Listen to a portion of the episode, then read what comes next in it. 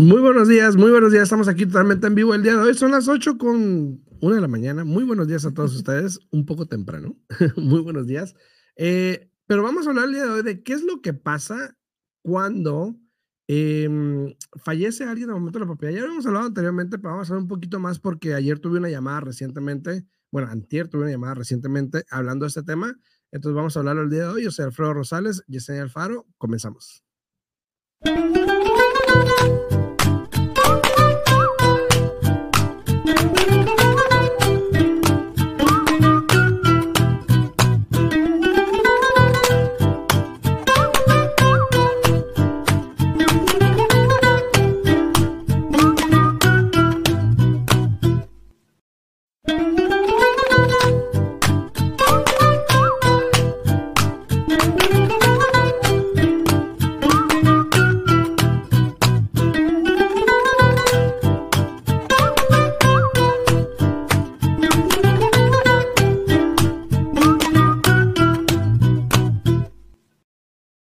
Buenos días, estamos aquí de regreso. Buenos días, Yesenia, ¿cómo estás? Buenos días, buenos días, muy bien. Aquí, mira, te estoy mencionando que traigo mucha energía el día de hoy. Anda muy y energética. tengo, bueno, yo todavía tengo mucha energía, gracias a Dios, pero hoy día no sé por qué traigo energía de más y tengo una clase, compañeros, por los siguientes nueve horas. Y digo, ¿qué voy a hacer sentada enfrente de mi computadora guacho. por nueve horas?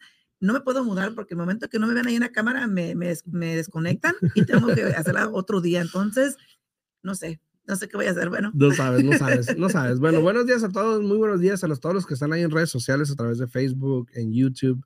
No olviden darle un comentario ahí para saber quién anda por ahí, mandarles unos saluditos también, obviamente. Si tienen alguna pregunta, pues también no olviden ponerla ahí en los comentarios y con mucho gusto aquí la podemos contestar. Pero estamos hablando de esto de, em, de las propiedades, de qué pasa después del momento que tú como dueño, por ejemplo, no sé, pasas a mejor vida no sé cómo decirlo. Pero, este, ¿qué pasa con las propiedades? Eh, hace dos días tuve una llamada de una persona que está intentando vender una propiedad, están en un trust, el Ok. papá falleció, hay tres propiedades de por medio, hay cinco personas de por medio, eh, pero hay un trust. O Entonces, sea, un fideicomiso. un fideicomiso, exacto. Entonces, eh, tengo una reunión con ellos eh, mañana donde vamos a hablar precisamente de eso. O sea, ya, ya hablamos de números y todo eso, ya le ha gustado todo. Entonces, bueno, ¿sabes qué? Vamos a la cita para platicar bien cómo le vamos a hacer con mis hermanas. Todos están aquí eh, para poder vender las tres O sea, propiedades. va a tener cita con las cinco personas que están Sí. en el fideicomiso. Sí, sí, sí, que Ok. son hermanas y pues vinieron a Las Vegas, obviamente. Entonces, vamos a hablar con ellas. Ah, para o sea que ellos no viven aquí. No viven en Cleveland, creo que. Ok, pero una de las casas está aquí. Las tres casas están aquí. las tres casas El están papá aquí. vivía aquí. O el papá vivía aquí. Ah, el papá vivía aquí, ok, rentaba las propiedades, están rentadas, de hecho, algunas de las propiedades. Ok, Eh, entonces vamos a hablar de cómo podemos este, ayudarles. Obviamente tengo que revisar el papeleo para saber que todo esté bien, que no haya alguna otra cosa que tengamos que Exacto. hacer, pero me vino a la mente y dije, bueno, eso es algo muy común, sí. donde a veces el, el hispano, son americanos, Ah, son americanos. sí, son ok. americanos, pero donde el hispano tendemos a no organizarnos bien en esta manera, porque ese tema es un poquito tabú. Eh, eh, eh, No se habla, ¿no? No se habla porque sabes que este, como que uno se siente invencible, ¿no? Sí. Como que a mí, a mí nunca me va a pasar. A mí nunca me va a O, suceder. o- o no te quieres echar la mala leche. E- como dicen, ¿no? Exacto, y no te preparas. Y desafortunadamente, e- este es un tema muy importante porque afecta muchas veces. Y aquí Alfredo dice que, que latino, que esto, que el otro, que, que vino. No, ahí te va. Yo trabajo mucho, tú sabes, con, con, con la compañía de mi esposo Ujú, y yo diría que el 90% de los clientes con los que tenemos que lidiar por parte del negocio de mi esposo es americano Ajá. y no tiene nada en orden. ah, Ok. Entonces yo pienso que es, es, es de- en ambos, tanto en todas culturas, hay de todo tipo de Sí. personas, yo siempre lo he dicho, pero... Nadie quiere hablar del tema. Exacto, no, pero eso es algo muy triste porque sucede mucho donde crea muchos problemas Sí, sí, sí. porque no tienen un fideicomiso o porque si lo tienen no saben dónde está, que es un- También, un, problema muy también. grande porque hay que recordar a todas las personas que nos están escuchando en este momento que un fideicomiso no es récord público, Ujú, como lo es un testamento, se puede Ujú. decir, ¿no? El fideicomiso es algo donde yo siempre digo a un cliente, porque últimamente los he estado orientando muchos a que hagan un fideicomiso, ¿no? Yo siempre le digo, asegúrate que tengas una copia tú. Obviamente el abogado va a tener una copia, pero alguien de tu, entera confianza, asegúrate que tengan una copia para que el día que te llegue a suceder algo a ti, a tu pareja, salga a la luz ese fideicomiso y que se haga todo al pie de la letra de lo que fue tu última voluntad, se puede. Sí, eso es algo muy importante. Este, yo siempre he contado la historia cuando yo venía, que estaba chiquito, que cruzaba la frontera y que me querían vender un terreno ahí para, para enterrarme cuando muera. Y yo, no, yo, Oye, pues apenas estoy viviendo, ya me quieres Sí, enterrar. yo, a y yo pensaba si me voy a comprar mi propia tumba, yo, pero pues obviamente ya tiene sentido, ¿no? ya ho- hoy en día uno lo piensa y dice, ya, ya, hay que estar preparados, ¿no? Bueno, y Entonces, cada quien es diferente porque depende Sí. qué- cuáles sean tus deseos. También, ¿no? también, sí, exacto. buenos Entonces, días, Lisandro. Buenos días. buenos días a Leo, Buenos sí. días, buenos días. buenos días a todos ahí, a Leo, a Lisandro, este, a Belinda Leiva también, muy buenos días. Buenos días, buenos días. Al de Video Podcast Studio, que también andan por ahí, saludos para buenos ellos. buenos Saludos. días. saludos. A Leo Barranco también allá, muy buenos días en YouTube. Eh, gracias, Leo, por estar por ahí. Em, es importante saber qué van a pasar con tus propiedades después. Ahora, no me refiero de propiedades nada más. Eh, el otro día me habló otra persona de la Florida, me habló un abogado de la Florida, me contactó a través de Google, me encontró en Google, me habló, me dijo, oye, yo soy el trustee de un, de una, de un, de una, de un estate, me dijo, así me dijo, me dijo, de un estate. Eh, ten mi clienta, y me puso con la clienta americana también, mi clienta está pensando vender eh, una de las propiedades que está en Las Vegas. Ok. Eh, yo le hice varias preguntas porque yo ya he atravesado ese proceso. Yo le pregunté, ya, hecho un- ya n- tiene un testamento. Ellos tienen un testamento. Y aclarando que el testamento y el fideicomiso son dos cosas muy diferentes, ¿ok? Exacto. Eh, ellos tenían un testamento. Los de hace dos días tienen un fideicomiso. Y les voy a decir la diferencia. El de, el de la Florida, que me habló, que tenía el testamento, me comentó de la propiedad. Chequé la propiedad, estaba el nombre de esta persona, checaron quién se va a quedar con esa propiedad basado en el testamento, pero yo le pregunté, ¿ya tienen un, eh, ya atravesaron por un probate para agarrar Exacto. un deed upon death o algo Exacto, así? Exacto. Y me dijeron, no, todavía no. Entonces le dije, ¿sabes qué? Lo primero que tienes que hacer, yo creo, es hablar con un abogado. Pero él era abogado. Ajá, pero en la Florida. Ah, ok. Le dije, tienes que hablar con un abogado, pero él no, él no hacía Oh, él no state hacía law o algo ok, así. ok, ok. Le dije, tienes que hablar con, él hacía seguros o algo así, no me acuerdo. Entonces tienes que hablar con un abogado para que te aconseje bien qué es lo que hay que hacer. Obviamente, eh, hablamos con Brianna, que Ujú. hace probates y todo esto, y me dijo, ya, ya obviamente empezaron el proceso con Brianna, pero me dijo, va a tardar como unos seis meses. Exacto. Y la razón por qué, porque no es solamente la propiedad, hay diferentes propiedades, Exacto. Hay cuentas de banco, hay dinero, Cosas personales. hay cosas personales y todo eso tiene que ponerse en el estate Exacto. y ver de qué manera se va a distribuir dependiendo de la familia, los Exacto. hijos, el testamento, cosas así. Entonces es un proceso más largo porque no tenían un fideicomiso. Pero aparte de eso, hay que tomar en cuenta que también tienen que asegurarse primero cualquier deuda que haya tenido esta persona, Exacto. porque tiene que cobrarse de, de los bienes que tiene el, el Estado, se puede decir, no el Estado de esta persona. Entonces, el, el tener un testamento, eh, honestamente, para mí, eh, no es la mejor opción hoy en día. Este, y ahorita vas a explicar un poquito más de lo que es el fideicomiso, pero en este caso, con haciéndose el probate y todo eso, tiene que hacerse, irse por corte para que primero que nada te puedan poner a ti como el eje- ejecutor de este, Ajá. de esta, mm, de ese testamento. Y ya que verifiquen todo eso, aparte ti- tienen que anunciarlo en el periódico por tanto tiempo para que no va, Para ver si sale sale otro familiar o por- algo así. Exactamente, por sale otro familiar que diga, no, ¿sabes qué? Pues no, yo estoy, esto y esto y vámonos.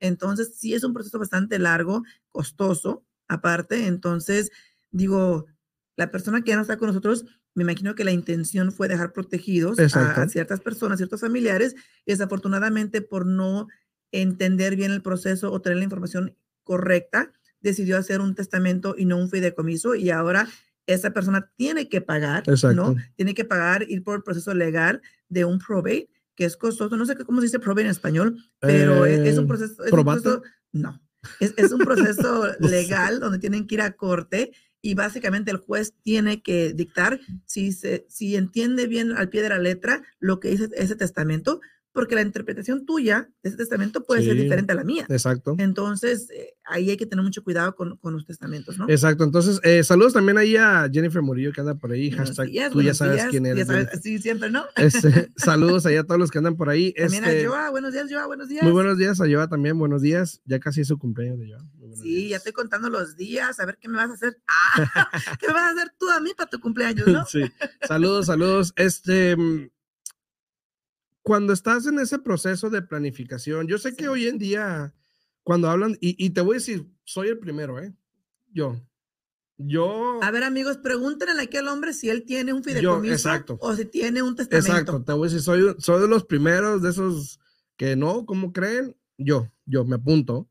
No voy a decir que sí, ¿para qué? Es, no. es mucho trabajo. Yo te Sí. comenté hace como una semana que yo había, eh, yo había iniciado el mío y cada vez que entrego algo me dicen, ok, ahora esto. Y yo, y hay pues, que estarlo revisando todo el Exacto, tiempo, ¿no? dije, oye, pues ¿cuándo va a terminar esto? O sea, yo ya quiero hacerlo y vámonos, ¿no? Sí, y hay unos que dices que pues voy a esperar cuando ya como más o menos tenga más, ya bueno, ya, yo ya lo Ya hago, ¿no? todo, sí, ¿no? pero este, tendemos a hacer eso, tendemos Claro. a dejar las cosas para cuando las necesitamos, ¿no? Sí, Eh, es muy común que un testamento se haga en la cama, del, en el lecho del, cama, ¿cómo se llama eso? Sí, En el lecho de, sí. de- de ahí, ¿no? De cuando ya estás ya de- estamos ahí, más, más sí, para allá que para acá. tocando la puerta. Sí. Y este, y yo creo que es mejor prepararnos de hoy en día. Ahora, obviamente sí es algo costoso, pero es algo que yo creo que la intención normalmente de, un, de uno como padre o como eh, eh, jefe de familia, como lo quieran llamar, persona, pues, o sea, o el que quiera dejar los bienes a alguien, la intención es dejarles algo. exacto. Pero al momento de no saber qué hacer, si un testamento o un fideicomiso, entonces estás dejándole más problemas cuando haces un Sí, testamento, por ejemplo, le estás dejando todavía más problemas. claro. Entonces yo creo que siempre es bueno hablar con un abogado de familia, a ver Sí. cuál es la mejor opción para que a la final, si decide hacer un fideicomiso, entonces eh, quitar un poquito o evitar un poco el problema más adelante Sí, en respecto de quién se queda con quién y obviamente evitar los pleitos también. ¿no? claro. Pero yo también siento que aparte de todo esto es muy importante tener esta, y, y sé que es difícil, créanmelo, sé que es difícil porque yo siempre he dicho que cuando hay dinero de por medio, las personas cambian, pero tienes que encontrar una persona que, a la cual le tengas la confianza de dejarles saber cuáles son tus intenciones y al mismo tiempo darles una copia de este Sí. fideicomiso o del testamento. Pero bueno, ya hablamos aquí de lo que es el testamento, ¿no? Ahora explícale a Yo todas como las 20 mil copias. ¿verdad? Explícale a todas las personas lo que es un fideicomiso. So, un fideicomiso es un trust, se le llama un trust en inglés. Es parecido al, al, al, al testamento, pero vamos a suponer, por ejemplo, todos los bienes que tú tengas hoy en día se ponen bajo este trust. Te voy a dar un ejemplo, el título de una casa que es muy común. Exacto. Por lo general, en el título de la casa sale tu nombre, ¿verdad? Tú la compraste, Cuando sale la tu nombre. ¿no? Cuando la pones en un fideicomiso, sale el nombre de la, de- del dueño bajo el fideicomiso, no tu nombre. Entonces, cuando se trata de vender la casa o cualquier cosa, el fideicomiso que tú tienes Ujú. va a estipular quién puede firmar, quién es el ejecutor de ese fideicomiso, quién puede ordenar qué pasa con todo lo que está en el fideicomiso, Exacto. qué pasa con los bienes cuando terminas de, de estar aquí, ¿verdad? Por no Cuando, decir. cuando ya no estás con nosotros. Pero ves cómo es un tabú, uno no puede decir cuando Sí, te es, eh, mueres. exacto, es muy, muy- pero, pero hay que aclarar que también hay diferentes tipos de fideicomisos. Claro. Hay, eh, en inglés hay uno que es revocable, hay uno que es irrevocable, hay diferentes tipos de fideicomisos, y pero, un living trust y eh, un. pero, pero una cosa muy importante que tú acabas de mencionar es de que dices tú que la casa se pone bajo el fideicomiso. Ahí también es un error grandísimo que hacen las personas. Te voy a decir por qué. Las personas van y, y agarran un fideicomiso, ¿no? El fideicomiso, para, primero que nada, para que ustedes sepan la protección tan grande que tiene un fideicomiso, es de que si tú tienes un fideicomiso criado, ¿no? Y lo tienes que, lo tienes que financiar el fideicomiso, te les voy a explicar cómo se hace eso. Pero al tener un fideicomiso, evitas, cuando tú ya no estés aquí con nosotros, evitas que las personas, sus seres queridos, tengan que ir por un proceso legal a que un juez o otra persona determine o dicte eso es lo que va a suceder con los bienes de esta persona, ¿no? Entonces, para mí el fideicomiso es la mejor opción, pero el problema que tenemos y que he visto es de que vamos a suponer que tú, Alfredo, vas a llegar a tu fideicomiso y dices, bueno, ahí en mi fideicomiso ya dije que si algo me pasa, mi casa se le va a tal persona, mi carro a tal persona, mis hijos, quiero que suceda esto, etcétera, ¿no? Y hasta ahí, tú ya hice el fideicomiso, ya, ya terminé mi, mi, mi rol, ya estoy protegido. ya firmé. Ya, ya firmé, ya está listo, ¿no? No, una vez que tú recibes ese fideicomiso, es importante que te comuniques con tu agente de bienes raíces o con tu prestamista, el que te pueda ayudar, para que te pongamos en contacto con la compañía de título que trabajamos, para que hagan lo que viene siendo el quick claim y ahora pasen la propiedad a que el dueño sea el fideicomiso y no tú. Si no haces eso, ¿qué crees? De nada te sirve ese fideicomiso. Sí, sí, sí. Lo mismo con tu cuenta de banco. Tienes que notificar al banco que tienes un fideicomiso. Ellos ellos no te van a pedir todo el, fideicomiso, pero te van a pedir lo que es el certificado del fideicomiso, sí. que es como un este, summary, no sé cómo se Un resumen. un resumen de lo que dice ese fideicomiso. Entonces, hay muchos pasos a seguir. Y también muchas esto. veces, también muchas veces el problema de las personas cuando no quieren hacer un fideicomiso es porque, bueno, pero yo quiero manejar mis bienes. Entonces, el fideicomiso está hecho para que cuando tú ya no estés, entonces el ejecutor o el executor, como se le llama, tenga derecho de decir, ok, esto es lo que él quiso hacer, aquí está escrito y esto es lo otro. Exacto, Mientras tú sigas vivo, como tú eres dueño del trust y tú eres el trustee exacto. o el único en el trust, como quieras ponerlo, tú igual sigues teniendo derecho sobre tus propiedades y lo que quieras hacer. Pero en el momento que ya no estés, entonces el executor o el, trust, ah, el trustee, el trustor, van a decidir quién es el que se queda con las propiedades, para dónde van, cómo se cambian los nombres. Y ese mismo trust es el que va a ayudar a las transferencias de propiedades como se debe hacer. Porque muchas veces me ha topado donde no hacen los deeds que tienen que hacerse Exacto. el deed upon death o algo así, cuando hay un probate o algo para cambiar los títulos de la persona que falleció a la persona que ahora es dueño de. Exacto. Y, y literalmente cuando tú buscas una propiedad y ves el, en los tit- en los en, en la cadena de mando que se le llama o el, el chain of name chain o lo- como le llamen, Chain of title. el chain of title que dice todos los que han sido dueños, ahí literalmente tú sabes que es un, un DUD, DUD se llama, Ajá. un DUD que es un deed upon, ah, deed upon death se Ujú. llama, que es un título ah, a cabo de muerte o algo así. Estipulado basado en la muerte. Es- sí. Exacto, entonces también tiene uno que saber buscar eso para saber si ya se terminó lo que tenía que hacer, Claro. si se hizo el probate o no, si tenemos que hacer algo más, que fue lo que pasó con los de Florida, ¿no? Sí. donde yo tuve que mandarlos con un abogado porque yo sabía que no habían hecho ese proceso y obviamente es algo mucho más extenso. Entonces Exacto. imagínate, yo hubiese agarrado el listing, lo hubiese puesto en el mercado, lo vendo y, y de repente, ay, no hay que esperarnos seis meses, siete meses, obviamente ibas a perder el comprador, ibas a perder tiempo y todo esto porque no supiste qué hacer al momento de Exacto. recibir esa llamada, ¿no? Exacto. Pues es, es lo mismo como tú acabas de mencionar, que hablaste con Brianna, con, con el cliente, y Ujú. te dijo que se iba a demorar como seis meses. Entonces, imagínate tú, esas personas dicen, ¿sabes qué? Ya, ya te contraté, vende mi casa, quiero mi dinero y vámonos. Ujú. Pero es un proceso que Sí. seis meses van a estar estancados con esta propiedad. Y si esa propiedad tiene un préstamo hipotecario, tú tienes que ahora seguir pagando esa propiedad Exacto. para que no, el te, estate la, tiene que seguir pagando para esa que no te la propiedad. quiten. Exacto. Y imagínate, si el estate no tiene dinero, entonces tú tienes que pagarla porque si no, Exactamente. se pierde la propiedad. Entonces, eh, e- es muy importante esto de los fideicomisos, de los testamentos. Yo personalmente a todos los clientes que, que tengo les he estado aconsejando. ¿no? Este, y más porque, como por ejemplo, el- la semana pasada cerré en, en un cliente que acaba de comprar su segunda casa y la intención es de que él quiere seguir comprando propiedades. Sí. Y ya le expliqué cómo haga un fideicomiso, cómo se proteja. Pero fíjate, en el evento con- hay muchos clientes que me ha tocado a mí de que se crea un problema tan drástico porque no encuentran el fideicomiso. Sí, sí, ese es el mayor problema siempre con Ese es el mayor problema. Y digo yo, bueno, oye, y esos clientes, estamos hablando de clientes que se hizo este fideicomiso hace años, ¿no? Sí. Se entiende, se entiende. Pero hoy en día, con la tecnología que tenemos hoy en día, si tú no tienes ese fideicomiso, ahora sí que salvado en tu computadora, salvado en un este, flash drive, salvado en algún lugar para que estés protegido, pues ya es porque simplemente no quisiste proteger. O mándaselo por email a tres, cuatro personas. A todos los que están involucrados en el trust, mándales el trust. Así, Sí, ahí les va, ¿no? Dice Brenda, buenos días, ¿es mejor poner la casa a nombre de un hijo o un fideicomiso? Error número uno, no la pongas bajo el nombre de tu hijo.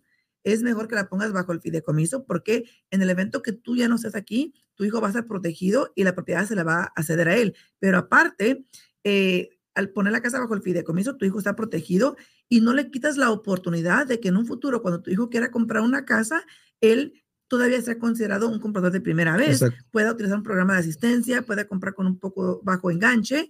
Sin embargo, si tú lo agregas al título de tu casa, ahora ya tu hijo pasa a tener y ser dueño de casa y ya no califica para ser comprador de primera vez, pero aparte si está en el proceso del colegio y todo eso, ya no califica para ciertas asistencias porque es dueño de casa. Exacto. Saludos a, a, este, a Miguel Maciel que anda por ahí. Saludos, Miguel, a Buenos días, Cirilo, buenos días. a Giovanni Mira. Saludos a Giovanni también Buenos por ahí. días, buenos Muy días, buenos días a días. todos. Eh, ahora, obviamente, esto es algo que hemos hablado muchas veces, donde el error que cometemos los padres es Sí. decir, ay, voy, voy a poner a mi hijo para que si me pasa algo se quede con la casa. Y también a veces, aunque lo hagan, lo hacen mal. Porque toman el título de una manera que no tienen un derecho de sobrevivencia o algo así, y pues prácticamente la persona que está en el título no le queda la casa y otra vez tiene que atravesar por un proceso de probe para poder determinar quién se queda con los bienes de la casa, ¿no? Ahora déjate de eso. Vamos suponiendo que aquí, por ejemplo, Belinda agrega al hijo. Luego el hijo va y se casa. ¿Qué cree Belinda? Ahora la nuera también tiene derechos en esa propiedad. Y en el momento que usted quiera refinanciar o vender esa propiedad, o firman los tres y se hace la machaca o no se hace nada. Exacto, exacto. Entonces, hay que tener cuidado con eso. Yo siempre he dicho, mira, consulta con un agente de bienes raíces que Ujú. te pueda guiar más o menos qué es Sí. lo que debes de hacer. Obviamente, consulta con un abogado de lo familiar para Sí. determinar cómo puedes eh, mejor proteger tu patrimonio, que para eso están, eh, y te puedan guiar de la mejor manera, ¿no? Para que no lo Sí. hagas mal. Yo- Y, y yo, y yo sé, y yo sé que mucha gente lo hace así, así por lo ahorrarse rápido. dinero y a la brava, pero, pero, pues, pero hay que aclarar también. caro, ¿no? Pero hay que aclarar también. Si haces un fideicomiso, después puedes hacerle cambios al fideicomiso sin Todo ningún problema. Obviamente tienes que pagar Sí. cierta cantidad de nuevo, pero igual puedes hacer cambios. Eh, y, ¿Y por qué digo esto? Tú mencionaste hasta el inicio del programa, o sea, muchas personas dicen, ¿sabes qué? No lo he hecho porque me voy a esperar a tener un poco más de cosas, o no lo he hecho porque este, tengo que sentarme y apuntar todo lo que tengo y mirar qué quiero incluir y qué no quiero incluir, ¿no? Ustedes hasta el perro y hasta el gato incluyen ahí, si todavía está cuando ya no están ustedes, pues Mi bueno, está protegido, ¿no? ¿Por qué? Porque puedes hacer cambios. Sí, sí, sí. Y, y la mera verdad, eh, hoy día estamos aquí, mañana no sabemos.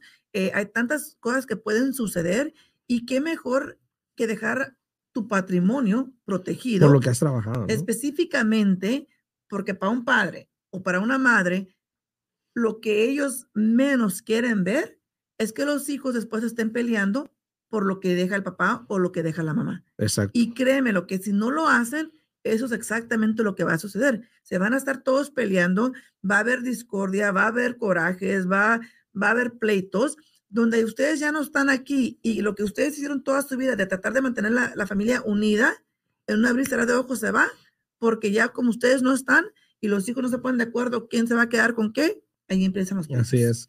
Así es. Así que eh, si tienen una pregunta, pues igual contáctenos y nos podemos contactar con las personas adecuadas que le pueden ayudar en ese proceso. Pero siempre es bueno, por favor, les recomiendo consulten a un profesional antes de hacer cualquier cosa con el título de la casa. Si están pensando, decir, ¿qué hago? ¿Cómo le hago? Llámenos y te digo con quién puedes hablar para que te pueda ayudar en ese proceso. Ahora, puedes tener más de un fideicomiso, Claro. puedes tener varios, pero obviamente no puedes poner en uno aquí, esta casa se queda, te la dejo a Alfredo, y en otro poner que esa misma casa te la dejas a otro fulanito, Sí, sí. porque sí. pues ahí también vas a crear Puedes tener, problemas. puedes tener, por ejemplo, varias casas y hacer un fideicomiso para para cada, casa, casa, si quieres. exacto. Así los hijos no se sienten, oiga, le dices, mira, te estoy dando esta casa a ti, le das el Y el fideicomiso otro le da otro. y y- se pasan, se pasan. No, es que, es que la mera verdad, eh, esto de los fideicomisos, eh, fíjate que es algo que nunca escuchabas. Nunca nadie no, hablaba de eso de los fideicomisos. Es que lo que te digo, hablar de eso, es, eh, para mí, por ejemplo, en mi cultura, yo lo que yo viví, no sé si tú o otras personas, pero hablar de morirse o de la muerte, eso es un tabú. O sea, nadie Sí. habla de eso porque todos, "Shh, no digas eso. O sea, la lo vamos a llamar. Ajá, no digas eso. Eh. Exactamente. Entonces, mucha gente no planifica porque pues prefieren evitar el tema, ¿no? Claro. Y, y- y es que la, la mera verdad es un tema del cual nadie quiere pensar en eso, nadie Ujú. quiere imaginarse que, que, o sea, todos sabemos que para allá vamos, ¿no? Exacto. Pero, pues, Pero vamos. na- nadie quiere pensar que nos va a tocar ahora pronto. Personalmente, yo personalmente siempre me digo, ¿sabes qué? Por favor, ayúdeme a que yo esté aquí, a, tan siquiera a mirar que mis hijos crezcan, que sean realizados y que ya tengan su vida hecha.